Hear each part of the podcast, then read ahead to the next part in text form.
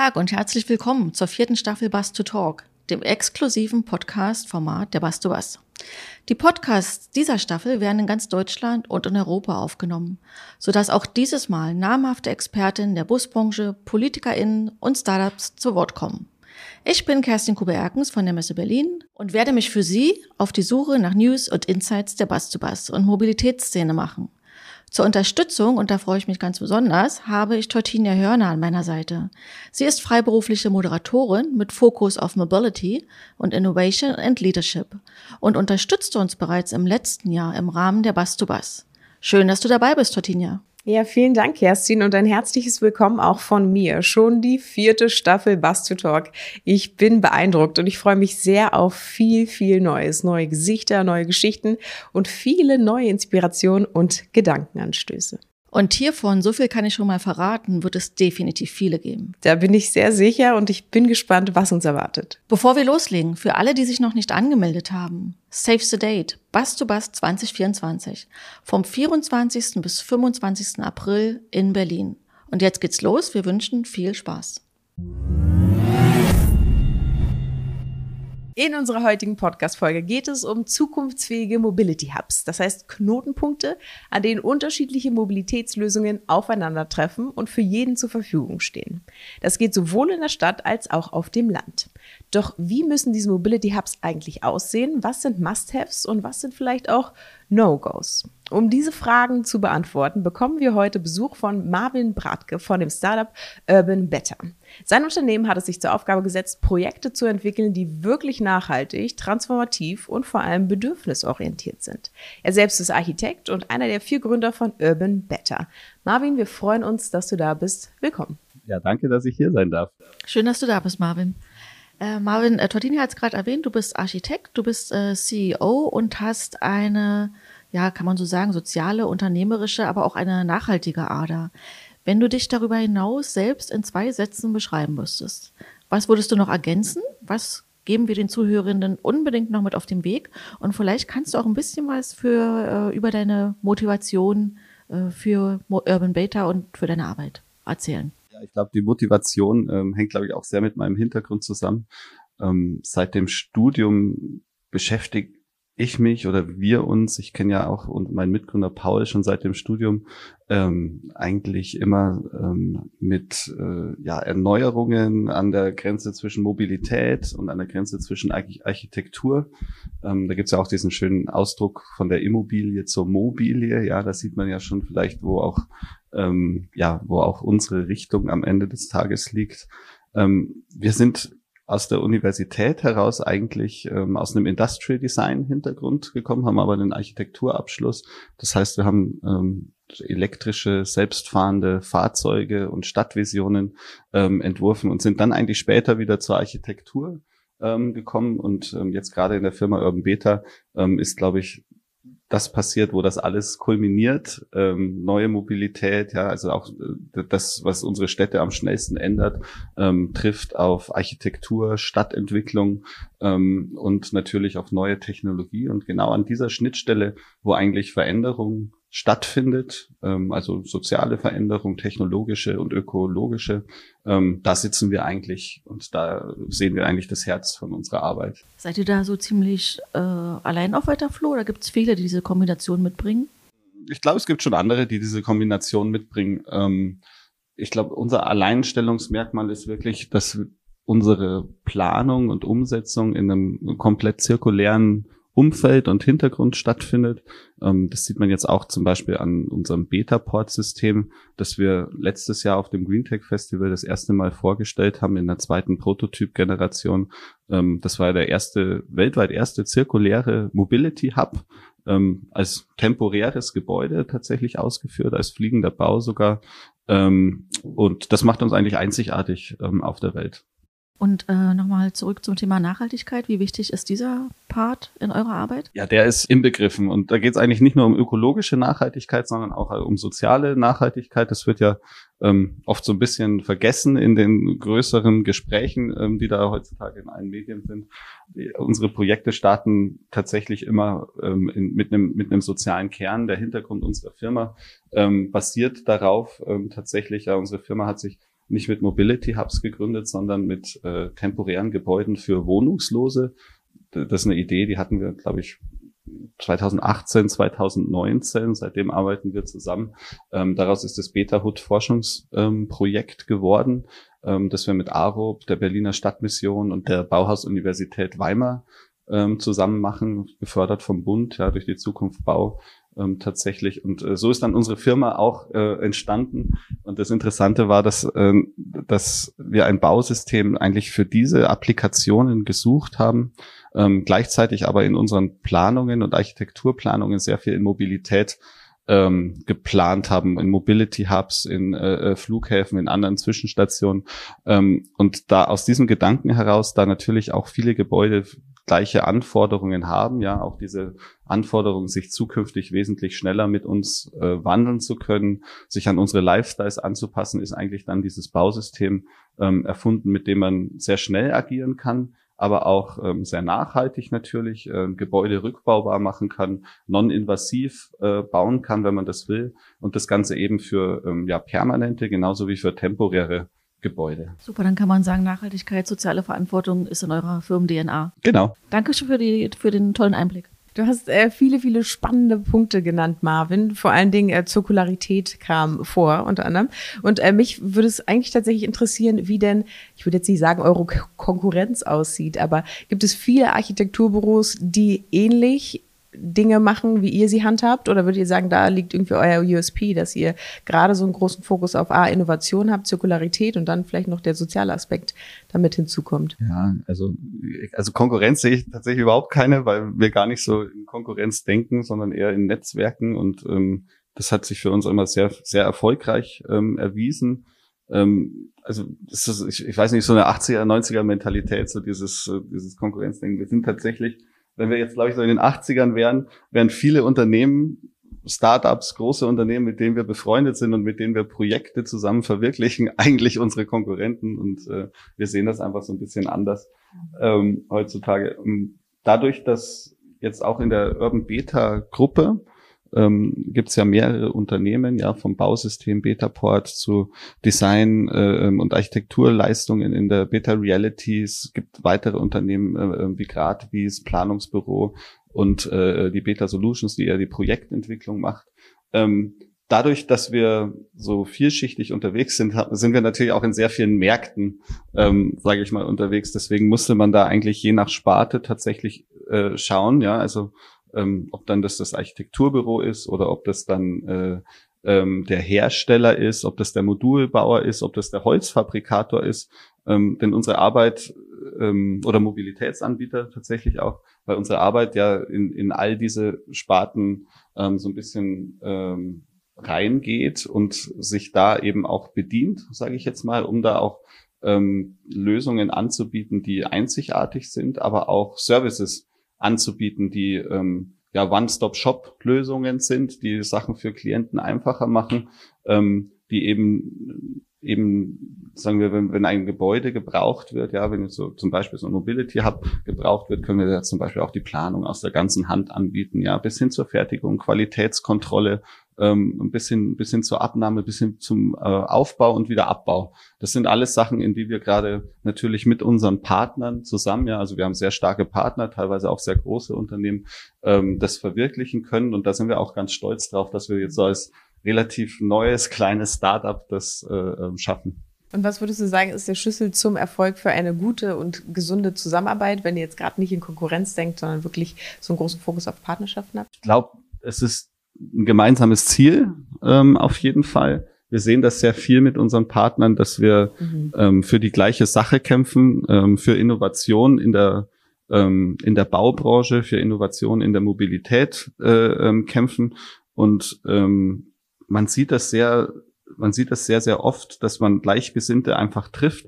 Ähm, da gibt's ja auch sehr viele Konferenzen, so man kennt dann immer die, man kennt dann schon immer die Gesichter. Ähm, ein Familientreffen. Ja, genau, so, so ein kleines Familientreffen. Ähm, und warum machen wir das alle? Weil wir eigentlich, äh, weil es gerade in dieser Generation so dieses neue Denken gibt, dass auch ähm, miteinander mehr bringt für die ganze Profession, anstatt äh, ähm, jetzt da so Absolut. unbedingt gegeneinander. Marvin, du hast gerade schon gesagt, die Weltpremiere vom äh, Betaport war letztes Jahr auf dem Green Tech Festival. Äh, für alle, die das jetzt vielleicht noch nicht gesehen haben, Könntest du das mal verbal visualisieren? Was, was macht den Betaport aus?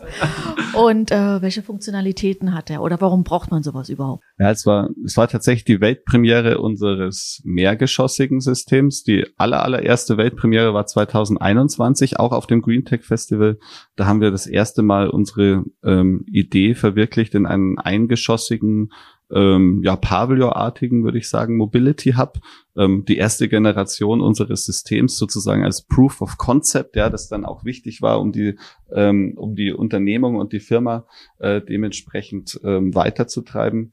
Und äh, letztes Jahr, also ungefähr genau vor einem Jahr, da haben wir eben ähm, den ersten mehrgeschossigen ähm, ja, Mobilitätshub ähm, gebaut ähm, aus diesem zirkulären Betaport-Bausystem das Ganze in drei Tagen aufgebaut, in ein bis zwei Tagen ähm, wieder abgebaut, mit natürlich auch das Wetter äh, hat uns ganz schöne Striche durch die Rechnungen gemacht. Äh, was ist das Betaport-System? Das Betaport-System ist eigentlich ein nachhaltig zirkuläres Holzbausystem, ähm, das in äh, ja auch äh, ähm, verschiedenen äh, ähm, Klassen ähm, verwirklicht werden kann, bis zu drei Geschossen in Gebäude Klasse 3. Also so Module, ja? Kann man sich das sind eher Bauelemente. Also wir nennen das immer so ein bisschen Lego für Erwachsene, wo es nicht wirklich Lego-Steine sind. Das ist eher so Lego-Technik, äh, könnte man sagen. Inzwischen fokussieren wir uns sehr mit der Firma auf den Rohbau. Also das heißt, ähm, ähm, das Grundgerüst äh, ähm, dieser Gebäude und äh, machen eigentlich partnerschaftlich mit anderen Unternehmen dann äh, Sachen wie den Innenausbau, die Hülle, ähm, wir können äh, ähm, nach KfW-Standards bauen, das ist vielleicht auch ganz wichtig, ähm, können aber auch äh, geringere Standards erfüllen. Ja, das ist, unterscheidet sich von Ort zu Ort. Wir haben inzwischen ähm, flexible Systeme entwickelt, die das eigentlich können. Ähm, unsere Gebäude sind skalierbar, das heißt, man kann klein anfangen und später größer werden. Ähm, das ist vielleicht ein Modell, das ähm, auch intelligenter zur heutigen Zeit passt, wo sich eben Lebensstile, wo sich äh, an, anpassen schneller, ja, wo sich Stadt schneller anpasst, wo Information schneller ausgetauscht wird. Ähm, früher war das, oder heutzutage ist das auch immer so, es wird immer ganz viel Geld in die Hand genommen ähm, und dann äh, sieht man dann so, so fünf bis zehn Jahre später, ob man Schrott gebaut hat äh, oder nicht.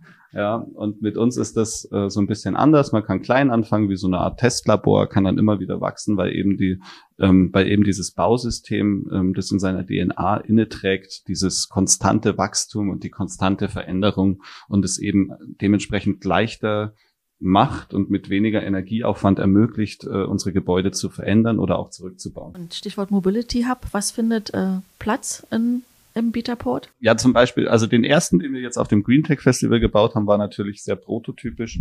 Ähm, da war oben eine Lounge, unten konnte das Auto ähm, geladen werden, in dem Fall Elektroauto, äh, ähm, Elektroroller, das Ganze auch mit Partnern dementsprechend verwirklicht. Ein autonomer Bus äh, war auch als Station ähm, vorgesehen. Ähm, da war eigentlich noch was Größeres geplant, dass das tatsächlich wirklich eine Station wird, die dann über das Gelände ähm, äh, dann die Leute verteilen kann. Das ist dann aber aus rechtlichen Gründen nicht, äh, hat dann nicht so ganz funktioniert zu verwirklichen. Aber prinzipiell ist es möglich. Es ist absolut, ähm, es ist absolut möglich. Das Interessante an Mobilitätshubs der Zukunft ist, glaube ich, dass wir Orte schaffen müssen, an denen die Leute kommen wollen. Und das ist ganz wichtig. Ähm, und eben kommen wollen und nicht kommen müssen. Und heutzutage sind ähm, viele dieser Ladestationen, sage ich jetzt zum Beispiel, ja, das sind zum Beispiel Ladestationen, ähm, da muss man hin, ja, weil unsere Batterien in den Autos, äh, in den Bussen, in welche auch immer Gefährten äh, nicht so lange reicht. Und das ist infrastrukturell in der Stadt relativ einfach ähm, zu lösen. Auf dem Land wird das ein bisschen schwieriger, weil die Infrastruktur dafür oft fehlt. Ähm, der Punkt ist dann aber, macht dann aber den Mobilitätshub als neue Gebäudeform wesentlich interessanter, weil dann auch dieser Punkt, ähm, in, also dieser Punkt sehr wichtig ist. Wir nennen das so meaningful break, ähm, Orte schaffen, an die man kommen will und nicht kommen muss. Das heißt, Angebote auch schaffen. Ja, sind das jetzt Cafés oder Coworking Spaces? Ist es das Fitness? Also die Ladezeit zur Erlebniszeit machen und zur qualitativen Zeit und nicht als verschwendete Zeit zu betrachten. Abs absolut, genau. Da geht es viel um Verbindung, auch um Netzwerken, um Zusammensein mit anderen und den Austausch und wie man diese, wie man diese Orte ähm, natürlich dort schaffen kann, wo sie heute eben noch nicht möglich sind. Spannend, auf jeden Fall. Wir haben gerade äh, ähnliche Gedanken, äh, wenn man an äh, den, den Reisebus denkt und die, und die Tankstellen, wie sie im Moment äh, existieren an den Autobahnen. Das sind jetzt nicht unbedingt immer Orte, die äh, zum Verweilen einladen. Und wenn man sich vorstellt, da hält ein Bus mit 30, 40 Reisegästen und die müssen sich dann eine Stunde, anderthalb Stunden die Zeit vertreiben auf einer Tankstelle. Äh, ist, glaube ich, auch spannend, mal drüber nachzudenken, wie sich diese Orte in Zukunft gestalten und äh, zu Erlebniswelten werden. Und das ist nochmal ein ganz anderes Thema, aber da würde ich auch gerne mit dir nochmal drüber sp äh, sprechen äh, zu anderer das, Gelegenheit. Das ist, das ist aber ein Thema, was also mich jetzt persönlich in meinem Arbeitsumfeld schon sehr lange ähm, umgibt, muss ich sagen. Also wir, ich habe zum Beispiel mit E.ON ähm, damals bei meinem äh, alten Arbeitgeber bei Kraft, äh, wir haben die, das Rollout ähm, und das Design für die Ladeinfrastruktur für E.ON, E.ON Drive geplant hier Europa. Stimmt, hattest du schon mal. Ja, europaweit. Ähm, das befindet sich ja gerade in Rollout. Die ersten Stationen sieht man schon, ist auch modular geplant in verschiedenen Größenordnungen möglich. Da geht es dann genau um diese da geht es dann genau um diese Fragestellungen natürlich, wie man aus solchen Nichtorten eigentlich Orte macht. Ja, also das ist äh, Placemaking, ähm, ganz wichtiger Aspekt. Und da geht es dann natürlich auch erstmal um diesen sozialen Kern, ähm, den man betrachten muss. Ähm, es ist an vielen Orten fällt das dann aus Businessmodellsicht, aus anderen Sichten, ne, aus finanziellen Sichten meistens als erstes weg, muss man auch dazu sagen. Das ist sicherlich eine Herausforderung. Auf, auf jeden Fall. Ähm, und ähm, das sind Herausforderungen, die, die dann noch ähm, intensiver werden, wenn man dreidimensionalen Verkehr äh, ähm, anschaut. Ja, also Flugtaxis, ja, ähm, habe ich auch begleitet für Volocopter, den, den ersten Vertiport auf der Welt in Singapur. Ähm, und äh, ja, Drohnen, Logistik, auch ein großes Thema natürlich ähm, bei uns. Was passiert mit unseren Gütern ähm, natürlich, ja. Also ähm, es gibt Über, Überfluss an, an Trucks auf der Straße, ja, viele Staus, müssen neue Orte geschaffen werden.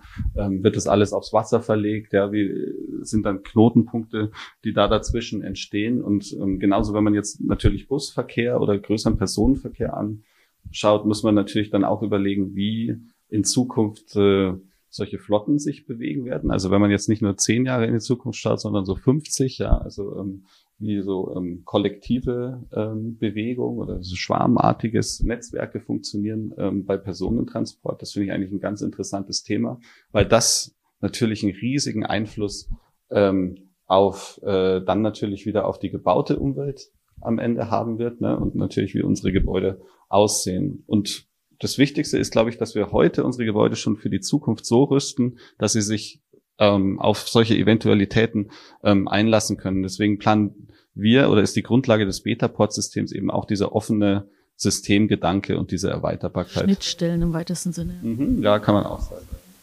Okay, danke schön. Bei uns dreht sich alles um den Bus. Hast du wahrscheinlich schon mitbekommen. Bass zu Bass ähm, ist ja auch die Podcast-Folge. Und mich würde ein bisschen fragen, okay, du hast jetzt schon ein bisschen angedeutet, welche Rolle denn ganz konkret der Bus in eurem Hub spielt, in dem Beta-Port spielt. Habt ihr da schon irgendwas ganz Konkretes entwickelt, um den Bus da irgendwie willkommen zu heißen? Oder sagst du, naja, der Bus hat da sowieso Platz? Oder ähm, weil du ja auch von Elektroautos gesprochen hattest, wie genau ähm, kann ich mir das vorstellen, dass so ein Bus da in so einem Beta-Port integriert ist? Also wir hatten einen ja integriert in unserem ersten Prototypen. Ähm, da muss man sagen, als Station, ähm, ich glaube, aus architektonischer Sicht muss man immer schauen, ähm, es ist natürlich ein Einfluss auf die Planung. Ähm, wenn man jetzt für größere Fahrzeuge plant, muss man mit anderen Dimensionen planen. Ähm, da sind wir auch gerade tatsächlich dran in der dritten Generation, die wir äh, von dem Bausystem, was wir gerade verwirklichen wollen. Ähm, aus gebäudetechnischer Sicht jetzt vielleicht ein sehr spezifisches Beispiel das Bausystem, was wir machen, das hat man, ähm, oder wenn man auf die Webseite geht und die Bilder sieht, dann sieht man das auch. Ähm, man kann mit dem System Überhänge verwirklichen, ja. Also es ist so eine ganz einfache Sache, ja. Ähm, wie können eigentlich die Leute aussteigen, witterungsgeschützt, ne? Und wie kann das Gebäude ähm, wie kann das Gebäude, wie kann der Hub, wie kann dieser Umsteigebahnhof darauf eingehen, ja, kann man jetzt ein Dach bauen, kann aber auch das Gebäude darauf einbauen. In unserer Lösung ist es so, dass das nicht mal extra Kosten verursacht. Ist normalerweise in der Architektur sehr teuer, sowas, ähm, sowas zu bauen. Und ähm, ich glaube, solche kleinen Gesten, die aus einer Visitor Journey ähm, herauskommen, die sind ähm, extrem wichtig, ja, plus die Ladeinfrastruktur, äh, ähm, die man schon genannt hat, die einfach auch super wichtig wird, ja, also so Distributed Charging ähm, am Ende ähm, des Tages natürlich auch im Busnetzwerk wichtig. Dann ist natürlich die Frage, wie werden sich Busse in Zukunft ähm, verändern. Ähm, wir planen gerade Architekturprojekte, wo ähm, auch große autonome Busse integriert sind, aber das, also das ist auch ein sehr großes Projekt, ist auch nicht in Deutschland, kann ich leider jetzt nicht mehr drüber sagen. Ähm, aber wir reden da auch so von äh, 20 bis 40 Sitzern, die autonom fahren, ähm, plus äh, dann ähm, diese kleinen Busse, die wir dann auch kennen, ja, AV-Pods ähm, äh, werden die da auch immer genannt. Ähm, und wir planen dort gerade auch so eine Art Mobility Hub, ähm, das äh, eben auf diese verschiedenen Sachen eingeht, ähm, genau nach diesen Prinzipien geplant ist ähm, in der Architektur und eben ähm, diese Flexibilität bietet, auch diese zukünftigen Ströme ähm, verschieden abzubilden. Ja, das ist auch nicht nur, das hat nicht nur mit Hochbau zu tun, sondern auch sehr viel mit Tiefbau. Ähm, bin ich jetzt nicht der Experte drin, aber ähm, tatsächlich gibt's auch Projekte jetzt auch in dem Beta-Kosmos, wo wir ähm, gerade solche Veränderungen in Zukunft vorsehen. Da geht es dann auch darum, wie man äh, ja, Rohrschächte ähm, schon mal für die Zukunft denkt, um dann eben diese Flexibilität auch zu haben, um ähm, dann eben ähm, auch das alles, was über der Erde ist, dann eben anders zu denken, zu elektrifizieren oder eben auch nicht. Ähm, aber das muss alles vorgeplant werden und wenn das nicht, wenn man das nicht jetzt schon macht, dann wird es in Zukunft sehr teuer. Absolut, kann ich mir vorstellen. Und meinst du persönlich, dass solche attraktiven Mobility Hubs, wie du sie, wie du sie gerade beschrieben hast, dazu führen können, dass noch mehr Menschen sagen, okay, ich fahre gerne Bus? Oder meinst du, das vielleicht keinen Einfluss drauf? Nicht wirklich? Doch, ich glaube schon. Ähm, also ich, ich, ich glaube ja grundsätzlich, dass man ähm, also so kollektives Reisen nenne ich das jetzt mal, ja, oder ähm, ähm, kollektiven Transport äh, ähm, fördern soll. Ja, natürlich auch aus nachhaltiger Sicht. Ähm, am Ende des Tages ist jetzt der Individualverkehr vielleicht nicht das Beste. Ich glaube, es braucht, es wird immer Umsteigepunkte brauchen. Ja, es wird wahrscheinlich in Zukunft Konzepte geben, die ähm, eher so vergleichbar sind mit ähm, High-Speed-Rails und dann lokalen Netzwerken wie U-Bahn, äh, S-Bahn, ähm, sowas. Ich glaube, sowas wird es in, in, Zukunft für Busse, ähm, für Busse auch geben, ja, mit lokalen, kleineren Bussen, die aber auch zwischen Individualverkehr und zwischen ähm, kollektiven Verkehr ähm, funktionieren. Und ähm, genau an diesen Schnittpunkten ähm, an diesen Umsteigeorten braucht es Orte, an denen man verweilen will und an denen man kommen will und nicht muss. Absolut. Ja, auch User-Centric Design, also die, die, äh, der, der Kern ist die Kundenperspektive. So seid ihr auch angegangen, überhaupt diese, diese Hubs zu planen. Ne? Ja. ja. ja. Ähm, wir haben jetzt viel über Städte gesprochen und äh, wir sind ja manchmal so äh, verliert man so den Blick. Wir sind in den Städten ja in einer ganz äh, privilegierten Situation. Da gibt es unheimlich viel Angebot, auch an Mobilität.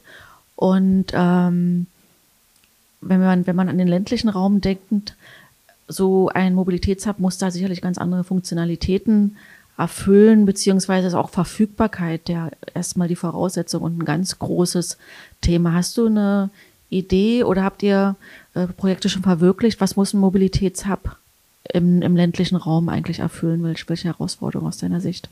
Ja, also ich denke wirklich, dass ähm, solche Konzepte wie der Betaport oder auch diesen prototypischen Hub, den wir gebaut haben, ist tatsächlich weniger ein Konzept für die Stadt, sondern mehr für das Land, wenn man sich das analytisch anschaut. Ähm, Grundlage des dafür ist, ähm, in der Stadt sind all diese Funktionen eigentlich schon vorhanden. So, wenn ich an einer Bushaltestelle ankomme, wenn ich an der Ladestelle ankomme, dann gibt's dort ein Café meistens. Ja, dann gibt's diese Orte schon Coworking Space, keine Ahnung, ja. So, also ähm, die, die Infrastruktur ist meistens in der Stadt eigentlich alles schon gegeben und ich glaube, es ist wesentlich ähm, wesentlich wichtiger, eben dort an diese Orte zu gehen, aufs Land, ja, jetzt mal sehr auch sehr weiter Begriff am Ende des Tages, ja, ob das dann Gemeinden, Kommunen, Autobahnraststätten sind. Ja, das sind alles unterschiedliche Orte, die unterschiedliche Anforderungen haben. Und äh, ähm, ich glaube, dafür brauchen wir Systeme, die einfach auch, auch schnell ähm, darauf eingehen können, an, auf diese unterschiedlichen Anforderungen. Der Unterschied zwischen Stadt und Land ist natürlich auch eine gewisse ähm, Vertikalität versus Horizontalität. Also in der Stadt braucht man wesentlich dreidimensionalere Planung ähm, Anpassbarkeit an Bestand, äh, wieder Aufbereitungsmöglichkeiten für bestehende Infrastruktur, ähm, während auf dem Land meistens eher mh, ich sag mal, weiße Flecken existieren, wo man Sachen neu planen muss, wo Sachen neu entwickelt werden äh, ähm, müssen, ähm, die dann eben auf, auch auf einem Greenfield ähm, eigentlich passieren, weil dort eben diese Knotenpunkte noch, noch nicht äh, existieren. Aber dann hat sozusagen der Mobilitätshub auf dem Land auch die Funktion, durchaus zur Attraktivität in den Regionen beizutragen. Absolut. Ähm, ist, ist auf jeden Fall ein Faktor, der ähm, ist auf jeden Fall ein Faktor, der ähm, auch zur Entwicklung von Städten natürlich äh, äh, ähm, beiträgt. Also wir sehen das ja auch oft, also in Deutschland, ja, es gibt ja auch so eine sehr Gewichtung, wie sich Städte entwickeln. Ja, also ich, ich persönlich komme aus Bayern, aus dem Süden, da ist das so ich glaube, ein bisschen positiver, als wenn man jetzt zum Beispiel so aus Thüringen äh, ähm, kommen würde. Ich glaube, wir brauchen verschiedene Motoren. Industrie ist nur einer davon, aber Mobilität und Infrastruktur ist einfach so die, das, das Rückgrat, ähm, das Rückgrat auch von wirtschaftlichen ähm, äh, Aspekten, ja, auch von touristischen ähm, Aspekten, von Placemaking, das hatten wir ja vorhin ähm, auch schon ähm, ja Orte zu schaffen. Ja, es gibt total. Ich war letztens im, im Thüringer Wald. Ich war total begeistert, äh, ähm, ähm, welche Angebote es dort eigentlich gibt ähm, und diese erfahrbar zu machen. Ähm, aber auch natürlich auf nachhaltige Sicht, auf äh, städtebauliche, auf äh, Entwicklungssicht ähm, betrachtet natürlich und aus so einer menschlichen Sicht. Ähm, das sind auch Sachen, an denen wir natürlich ähm, aktiv arbeiten. Was würdest du sagen, woran liegt es, dass wir vielleicht im ländlichen Raum noch nicht ganz so viele Mobility-Hubs sehen, wie wir uns wahrscheinlich alle wünschen würden? Liegt es an den Materialpreisen, die irgendwie gerade in den letzten Jahren in die Höhe geschossen sind? Oder was sind da die größten Herausforderungen, sowas auch umzusetzen? Ja, ich glaube, ich glaube, wir sehen nirgendwo viele Mobility-Hubs. Ich habe es vorsichtig ausgedrückt, ja. also ähm, es liegt auch daran, dass das, also ähm, das, also das Wort Mobility Hub ist ja eigentlich so eine relativ neue Schöpfung. Ich sage so als Architekt begegnet man dem jetzt vielleicht so seit zehn Jahren. Jetzt so in der Öffentlichkeit hört man das vielleicht eher so eher seit fünf. Ähm, immer wenn was Neues kommt, dann fragt man sich, was ist das eigentlich? Ist jetzt der Mobil äh, und äh, ähm, ist der Mobility Hub jetzt äh, die Garage oder ist der Mobility Hub äh, keine Ahnung, das Fahrradzentrum oder ist der Mobility Hub eigentlich was ganz Neues und das was ganz anderes? Ähm, und uns begegnet es total oft, dass diese Definition eigentlich, also es ist ja immer bei allen so, ja, neue Zertifizierungen, ne, so ESG sehen wir jetzt auch gerade, ja, da passiert das auch alles gerade. Ähm, die, Defini die gemeinsame Definition, das wird sich auch noch ganz lange hinziehen, ähm, bis man das, bis man das wirklich greifen kann, dieses Thema. Ähm, was ich eigentlich gerade keine schöne Entwicklung finde, vielleicht auch mal, auch mal was Negatives. Ist in Ordnung. Wollt's hören. Wir ertragen das. Eigentlich das, also es ist halt auch so eine Marketing- und Branding-Geschichte, so, also so jede neue Parkgarage wird jetzt so als Mobility Hub gebrandet. Ja, es gibt auch, es gibt viele auch so, die im Bestand umgebaut werden. Das ist eigentlich oft eine gute Sache, weil das natürlich, ähm, wir haben ein Büro in Kiel, das sieht man zum Beispiel an der, an der Küstenlinie, ja, also alle A-Locations am Wasser sind, da stehen so drei, vier riesige Parkhäuser, die die Sicht versperren.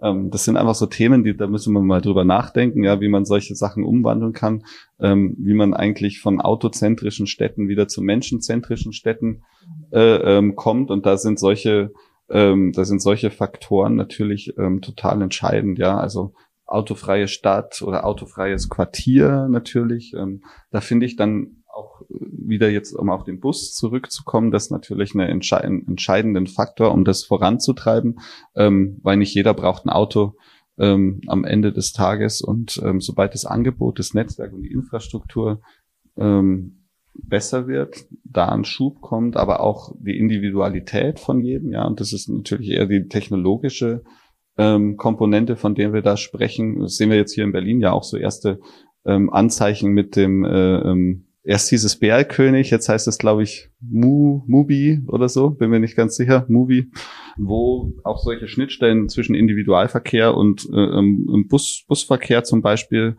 ähm, geschlossen werden, finde ich eigentlich eine gute Sache, aber es braucht halt diese Initiativen ähm, und ich glaube, es braucht auch ähm, politischen Ansporn, Ansporn aus der Regierung heraus ähm, oder auch aus den Gemeinden ähm, vor allem heraus, um das zu entwickeln, ähm, um dann in diese Zukunft zu gehen. Ja, und wir leben halt in dem Land, äh, wo das Automobil erfunden wurde, ja, mit der größten Autolobby.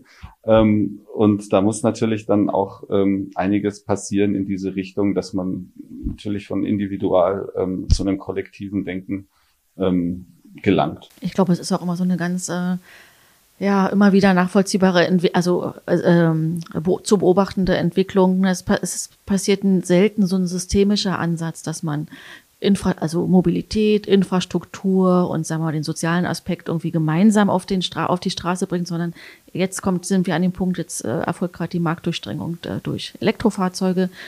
Dann ist natürlich Infrastruktur ein Thema, aber diese Aspekte zusammenzubringen und zu sagen, klar, dann muss auch geladen werden und dann müssen auch diese Orte schön sein. Dieses systemische Denken passiert hat nicht. Aber ich denke, mit der Marktdurchdringung der Elektromobilität und der vorhandenen Infrastruktur ist dann hoffentlich der, der nächste Schritt, dass überall so schöne Mobility Hubs entstehen, wie ihr sie entwickelt?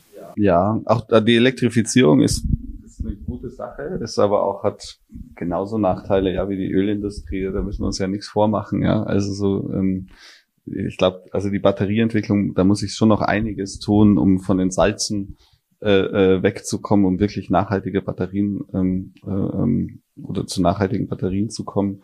Ähm, ich glaube, das ist wieder auch, auch eine Zwischenlösung. Ähm, und all diese Ladestationen, die gerade entstehen, um dieses Netz abzudecken, ja, gibt es ja große Initiativen. Ja, da waren jetzt aber auch die deutschen Hersteller richtig hinten dran. Ähm, ähm, das ist gut, aber noch besser wäre, das natürlich so zu bauen und vorhaltend zu bauen, dass man das natürlich in Zukunft auch auf Wasserstoff äh, äh, ähm, zum Beispiel umswitchen kann, um die gegebene Infrastruktur schon so zu bauen, dass es in Zukunft möglich wird. Das kostet wahrscheinlich heute dann eins, zwei Euro mehr, aber in der Zukunft dann wesentlich weniger. Ähm, das Problem hier ist einfach auch eine politische Debatte, weil Politik einfach nur in Zyklen äh, in Zyklen vier funktioniert. Und wenn die andere Partei in vier Jahren drankommt, dann will man natürlich äh, ähm, dann will man natürlich nicht für den Erfolg der anderen Partei äh, verantwortlich sein. Das ist also, naja, ist halt auch so eine ähm, schwierige Sache am Ende des Tages. Aber ähm, ich glaube, dieses Weiterdenken, ähm, dieses Weiterdenken ist total wichtig, weil diese Zyklen einfach länger sind als jede Politikperiode ähm, am Ende des Tages. Und da müssen wir wirklich vorausschauen, planen und äh, auch vorausschauen denken. Ja, dieses Visionäre, das fehlt einem manchmal so in vielen Diskussionen. Absolut. Und ich finde, äh, würde gern wieder den modularen Gedanken aufgreifen, weil ich glaube, da ähm, liegt irgendwie die Lösung des Problems, wenn wir sagen, okay, wenn wir wie ihr einfach viele Dinge einfach modular machen, wiederverwendbar machen, so kombinieren und zusammenstecken, dass sie dann halt für die Zukunft gewappnet sind, indem sie anpassbar sind, dann glaube ich, würden wir äh, vielen Problemen schon entgegenwirken. Und vielleicht würde ich da gerne nochmal einhaken. Wie genau setzt ihr diese Modularität in Kombination mit Nachhaltigkeit wirklich um? Woher kriegt ihr eure ganzen Bauelemente und wie sorgt ihr wirklich dafür, dass sie in 20 Jahren vielleicht auch wirklich dann wiederverwendet werden können? Ja, also der erste Punkt da drin ist natürlich, ähm es ist, das hat gar nicht nur mit den Bauelementen, mit der Gestaltung, mit äh, ähm, Engineering äh, zu tun. Ich glaube, das können wir alles ganz gut. Es hat auch wirtschaftliche Aspekte, es hat finanzielle Aspekte. Ähm, und da geht man dann in so eine ganz andere Welt hinein, weil wenn man die wirtschaftlichen Aspekte sieht, dann ist es so ein bisschen wie in der Autoindustrie. Ähm, ich habe es ja vorhin schon erwähnt, ne, die deutschen Autobauer so ein bisschen langsam ähm, mit dem Wandel. Und warum? Natürlich, weil sie ihre Benziner ne, verkaufen. Das ist das Hauptgeschäft. Und genauso ist es aber auch in der Bauindustrie. Ähm, ähm, da sind natürlich alle große Baufirmen und Anbieter von Bauprodukten, die jetzt ja mehr oder weniger ähm, mehr oder weniger vergleichbar sind mit dem, was wir machen. Ähm, natürlich ähm, genauso unterwegs. Ja, natürlich, da gibt's bestehende Produkte, die sind jetzt auf lineare Wirtschaft ausgerichtet und auch die, ähm, die Finanzierungsmodelle, die Absatzmodelle, der Markt, ähm, alles darauf natürlich. Und äh, da denkt auch keiner natürlich, was in übernächsten Generationen passiert, weil Bauen ist natürlich eine ähm, langwierige Sache. Wir sprechen da jetzt von Zyklen von ich sage jetzt mal für temporäre Gebäude von so drei bis zehn Jahren oder 15 maximal. Und von jetzt, wenn man ein permanentes Gebäude baut, ist so die durchschnittliche Zeit, in der wir heute bauen, äh, in Europa so 40 bis 50 Jahre. So lang stehen Gebäude, die wir heute bauen. Ähm, die Bauteile, die wir darin verbauen, ähm, vor allem die, die, die, Rohbauteile, ja, also Stützen, Decken, Träger, solche Sachen, ähm, egal aus welchem Material die sind, sind meistens darauf ähm, ausgelegt, ähm, wesentlich länger zu halten. Ja, also wir sprechen da 150 Jahre plus. Ähm, gibt's äh, gibt's so ein schönes Modell von von von Russell Brand, ähm, das 6S-Modell, das zeigt, welche Gebäudeteile eigentlich wie lange halten. Ähm, worauf dann auch zirkuläre Ansätze basieren. Und darauf basiert dann eben auch unser Ansatz. Wir trennen eigentlich ähm, genau das. Wir trennen die Bauteile von den Gebäudezyklen ähm, und schaffen eigentlich Gebäude, ähm, die in Zukunft eben diese Flexibilität bieten. Und warum ist das wichtig? Ähm, ich finde, das ist wichtig, wenn wir heute mal nach draußen schauen. Es gibt viele Firmen, die ähm, zirkuläre Bauaufnahme machen, ja, die äh, Rückbau anbieten, die äh, Bauteile als Sekundärbauteile ähm, anbieten, katalogisieren, verkaufen über Marktplätze. Ähm, das ist eine wichtige Sache. Ähm, aber warum das alles existiert, ist eigentlich, weil diese Gebäude, die wurden mal geplant, ohne nach vorne zu gucken. Und die sind dann heute, hat sich's geändert. Ah, okay, es ist ein Bürobau, ich brauche halt eigentlich Wohnung. Dieses Haus ist nicht möglich als Wohnung. Das heißt, die Sanierung kostet sehr viel Geld. Das Gebäude wurde nie darauf geplant. Die Geschosstiefen passen nicht, die Kerne passen nicht.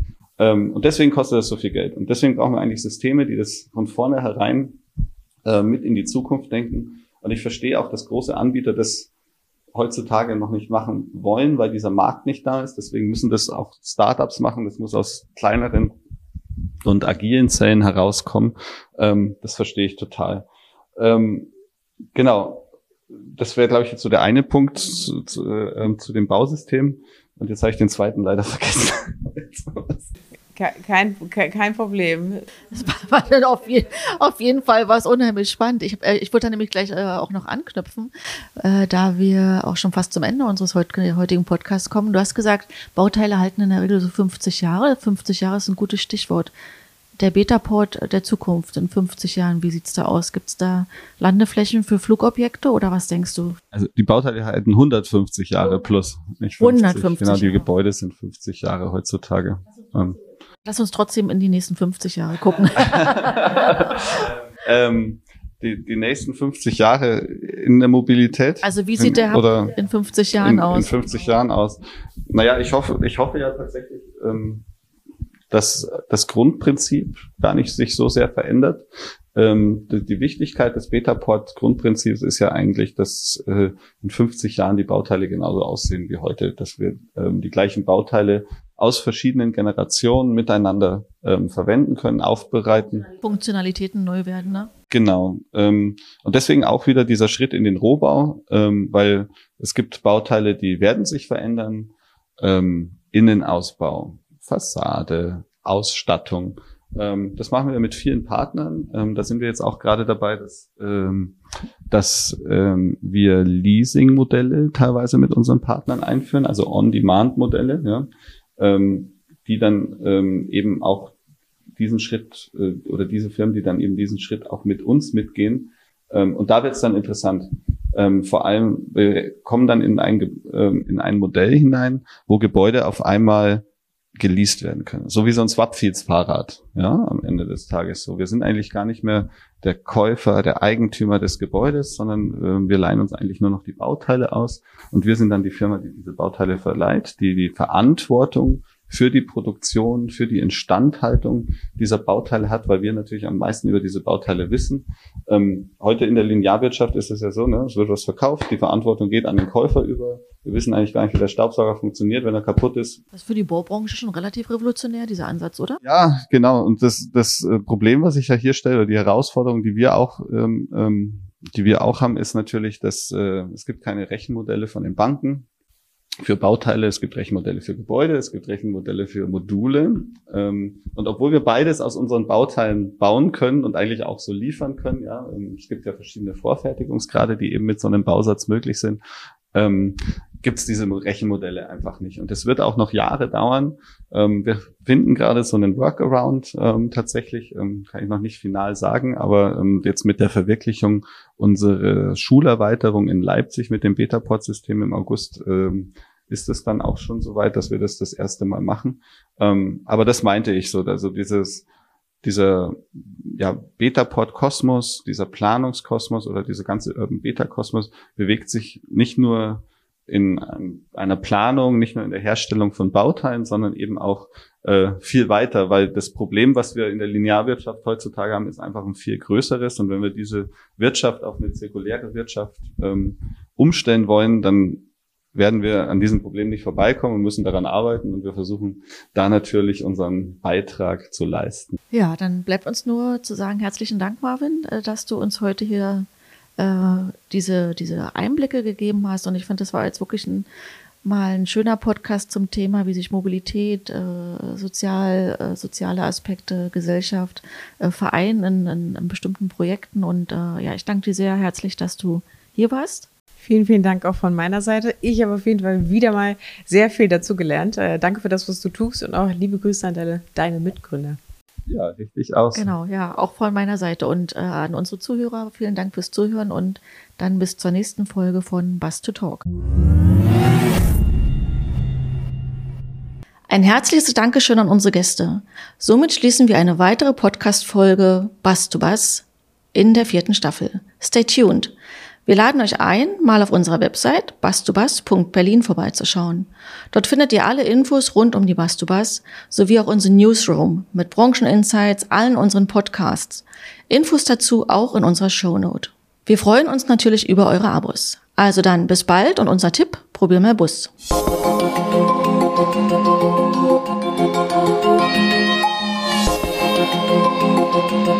Musik